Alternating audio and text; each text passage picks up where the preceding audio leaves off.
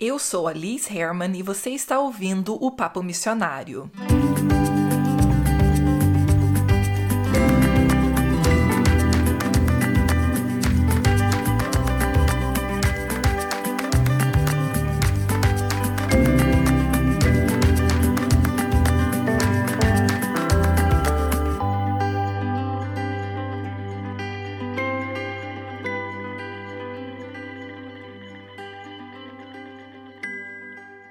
Gente, que coisa boa tá de volta. Foi muito engraçado tirar essa pausa de um mês, porque foi a coisa certa a se fazer. Eu precisava realmente. O mês de julho é sempre muito corrido para mim e não foi diferente dessa vez.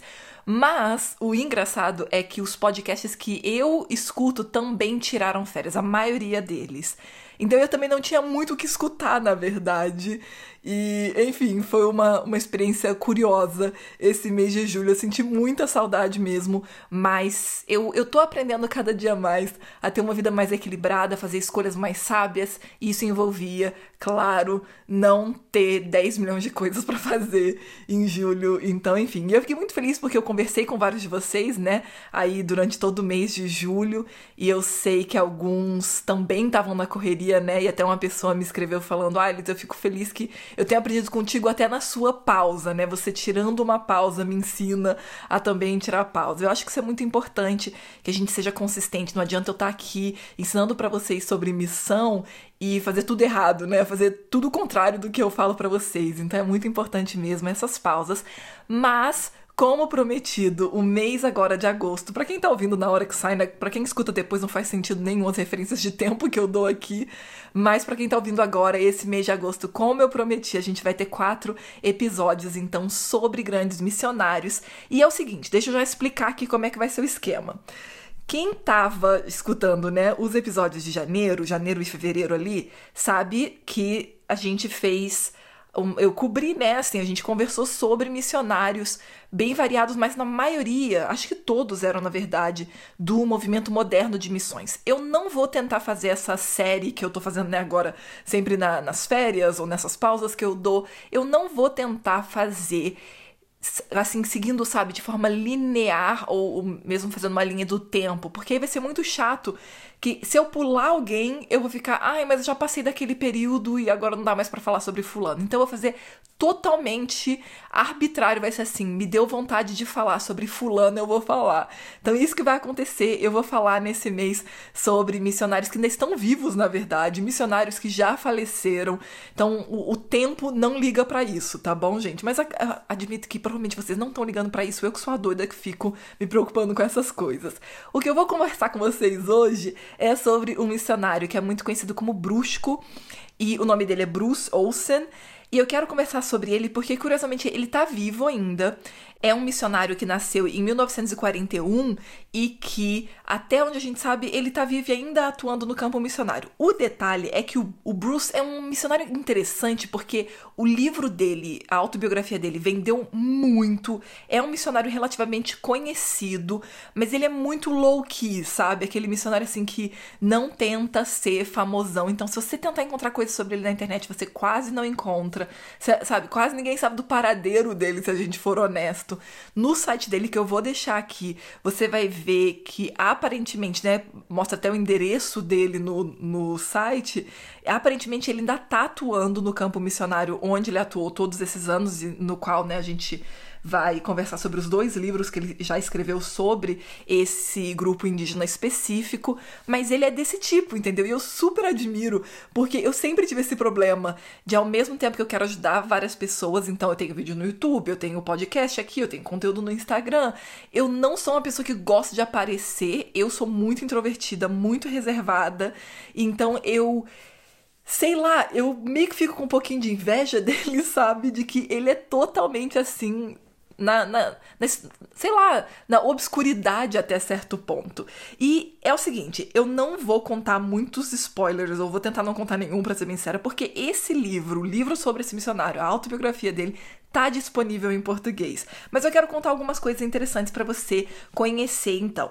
Ele é um missionário americano, na verdade ele é americano escandinavo, porque eu não lembro bem se era o pai ou a mãe, eu acho que é o pai que era escandinavo, e enfim, que vem, né, de linhagem da Escandinávia. E aqui tem algumas coisas muito interessantes já sobre esse começo da vida dele que me chamou muito a atenção quando eu tava lendo o livro. O livro em português se chama Por Essa Cruz Te Matarei, em inglês se chama Brusco. E é um, um relato assim que me chamou muito a atenção porque quando eu li esse livro já faz um, um, bom tempo, mais uma vez foi o Lucas, né, que me apresentou como sempre. Ó, eu li tá aqui. Eu li no começo de 2017 o livro dele que foi de presente justamente do Lucas. E uma coisa que me chamou a atenção é que ele vem de uma família nada ideal. Na verdade, ele conta histórias do tipo de ser deixado na, do lado de fora da casa porque não fez alguma coisa ou chegou no horário errado, não sei o que, e dormir, sabe, do lado de fora da, da casa. Coisas assim que a gente ficaria, what? E que, se a gente parar pra pensar, todas essas questões muito traumáticas que ele teve na infância poderiam ter tornado ele uma pessoa totalmente disfuncional que qualquer um falaria: filho, por favor, vai fazer outra coisa que você só vai estragar as coisas no campo missionário. E é por isso que, se você já conversou comigo, você sabe que eu sempre fico no pé de não fica com essa coisa de que ah, eu não sou bom o suficiente, ah, eu sou muito detonado, entendeu? Eu sou uma pessoa toda, enfim, cheia de trauma, de questões. Simplesmente procure ajuda, mas não pense que isso é um impedimento. Então tem gente que entra em contato comigo e fala assim: ah, eu tenho depressão, eu tenho ansiedade crônica e tudo mais. Gente, se a gente fosse, né, melhor dizendo, se Deus fosse simplesmente é, se desfazer das pessoas porque elas têm esse tipo de problema, ninguém iria para a missão. Isso é uma coisa que eu acho muito interessante na história dele, porque justamente ele é uma pessoa que se você olhar para a história dele, você fica, hum, não sei se vai dar certo, né? Por causa da infância, se você analisar a ida dele ao campo, ele não tinha acesso a organizações missionárias, então ele simplesmente foi por conta própria, sem todo o preparo que hoje em dia é, a gente né, preza tanto, que na verdade desde lá de William Carey, né, a gente já vê o preparo como algo muito essencial, que é justamente né, o pai das missões modernas, ele se preparou de uma forma incrível, a gente já conversou sobre Hudson Taylor, também fez um preparo incrível antes de ir para o campo missionário. O Brusco, o Bruce Olsen, não fez esse tipo de preparo. E aí a gente vê como, na verdade, existem pessoas que, independente do que elas têm acesso ou não têm acesso no caso dele, elas vão seguir essa, sabe assim, essa vocação, esse chamado de Deus, porque isso foi identificado diretamente vindo de Deus, entendeu? E não as pessoas hoje em dia, por exemplo, que entram em contato comigo e falam: Ah, eu quero muito pra missão. Mas você vê já nas primeiras perguntas da pessoa que a pessoa quer tudo de mão beijada, entendeu? Ela quer tudo, sei lá, tomado pela mão mesmo, quase que levar a pessoa no colo e botar dentro do avião, sabe? E isso não é a característica desses missionários que eu tenho contado para vocês aqui. E isso é muito forte na, na vida de Bruce, né? Como ele tinha essa iniciativa pessoal e ele foi com 19 anos pro campo missionário. E é algo assim fascinante imaginar que ainda existem, porque como eu falei, ele tá vivo ainda, claro, ele já tá bem mais idoso hoje em dia, mas ainda existem pessoas que realmente têm iniciativa pessoal e fazem o que é preciso para se tornar então um missionário. A outra coisa que você vai perceber na história dele que é fascinante é que embora ele não tenha tido todo esse preparo, ele tinha sim um, uma mente muito clara e, e muita disponibilidade para aprender, sabe? Muito desejo de aprender, e isso foi muito importante no trabalho dele. Ele trabalhou com uma tribo indígena que se encontra ali entre a divisa, né, a fronteira entre a Colômbia e a Venezuela. Ele foi primeiro para Venezuela, mas aí ele queria ser missionário. Enfim, é bem complicada a história. Depois vocês vão poder ler no livro. Como eu falei, não vou dar muito é, spoiler, porque senão fica sem graça. Mas ele sabia que ele queria para América do Sul, teve algumas dificuldades em relação a isso, de onde que ele ficaria, e acabou descobrindo sobre essa tribo, então, remota, totalmente afastada, que estava tendo alguns conflitos muito violentos com grupos extrativistas da região. E aí ele resolveu então ir trabalhar por, né, no meio dessa, dessa tribo, só que até encontrar a tribo era extremamente difícil. E eu, de novo, não vou dar spoiler, então só lê o livro, por favor. E ele conta então todo esse processo e quando ele finalmente está em contato com essa tribo e começa a trabalhar com eles, é fascinante a forma como Deus deu sabedoria a ele para entender que as coisas precisariam ser traduzidas, precisariam ser então é, passadas né, por um processo de contextualização. Ele não teve contato com os escritos, até onde a gente sabe, de um missionário que fala também muito sobre isso, que é o Don Richardson, que escreveu o livro Fator Melquisedeque. Eu sempre tenho que parar para pensar porque o nome em inglês é completamente diferente. E esse esse autor, né, que eu comentei agora, o Don Richardson, ele fala dessa importância de sempre traduzir os conceitos. E Bruce Olson não tinha acesso a esse livro assim, não tem nada que aponte nessa direção, mas mesmo assim ele teve a sabedoria de praticar, pra, né, praticar praticamente a mesma forma de trabalho que o Don Richardson desenvolveu. Eu posso falar dele, quem sabe nesse mês ainda eu falo sobre ele então, porque ele é outro missionário super interessante. E assim, só para você entender, essa questão da, da, tradução vem da base de que a gente não leva Jesus para essas tribos. Jesus já está lá há muito tempo, coleguinha. Na verdade, o que a gente faz é unir forças, entendeu? Como um instrumento nas mãos de Deus. Então a gente precisa entender que Deus já tem se revelado para essas culturas de alguma forma. E quando a gente presta atenção, né, ao estilo de vida, aos elementos da cultura, a gente começa a perceber, nossa, esse elemento cultural é exatamente uma analogia para a, o plano da redenção, para a salvação, o que seja.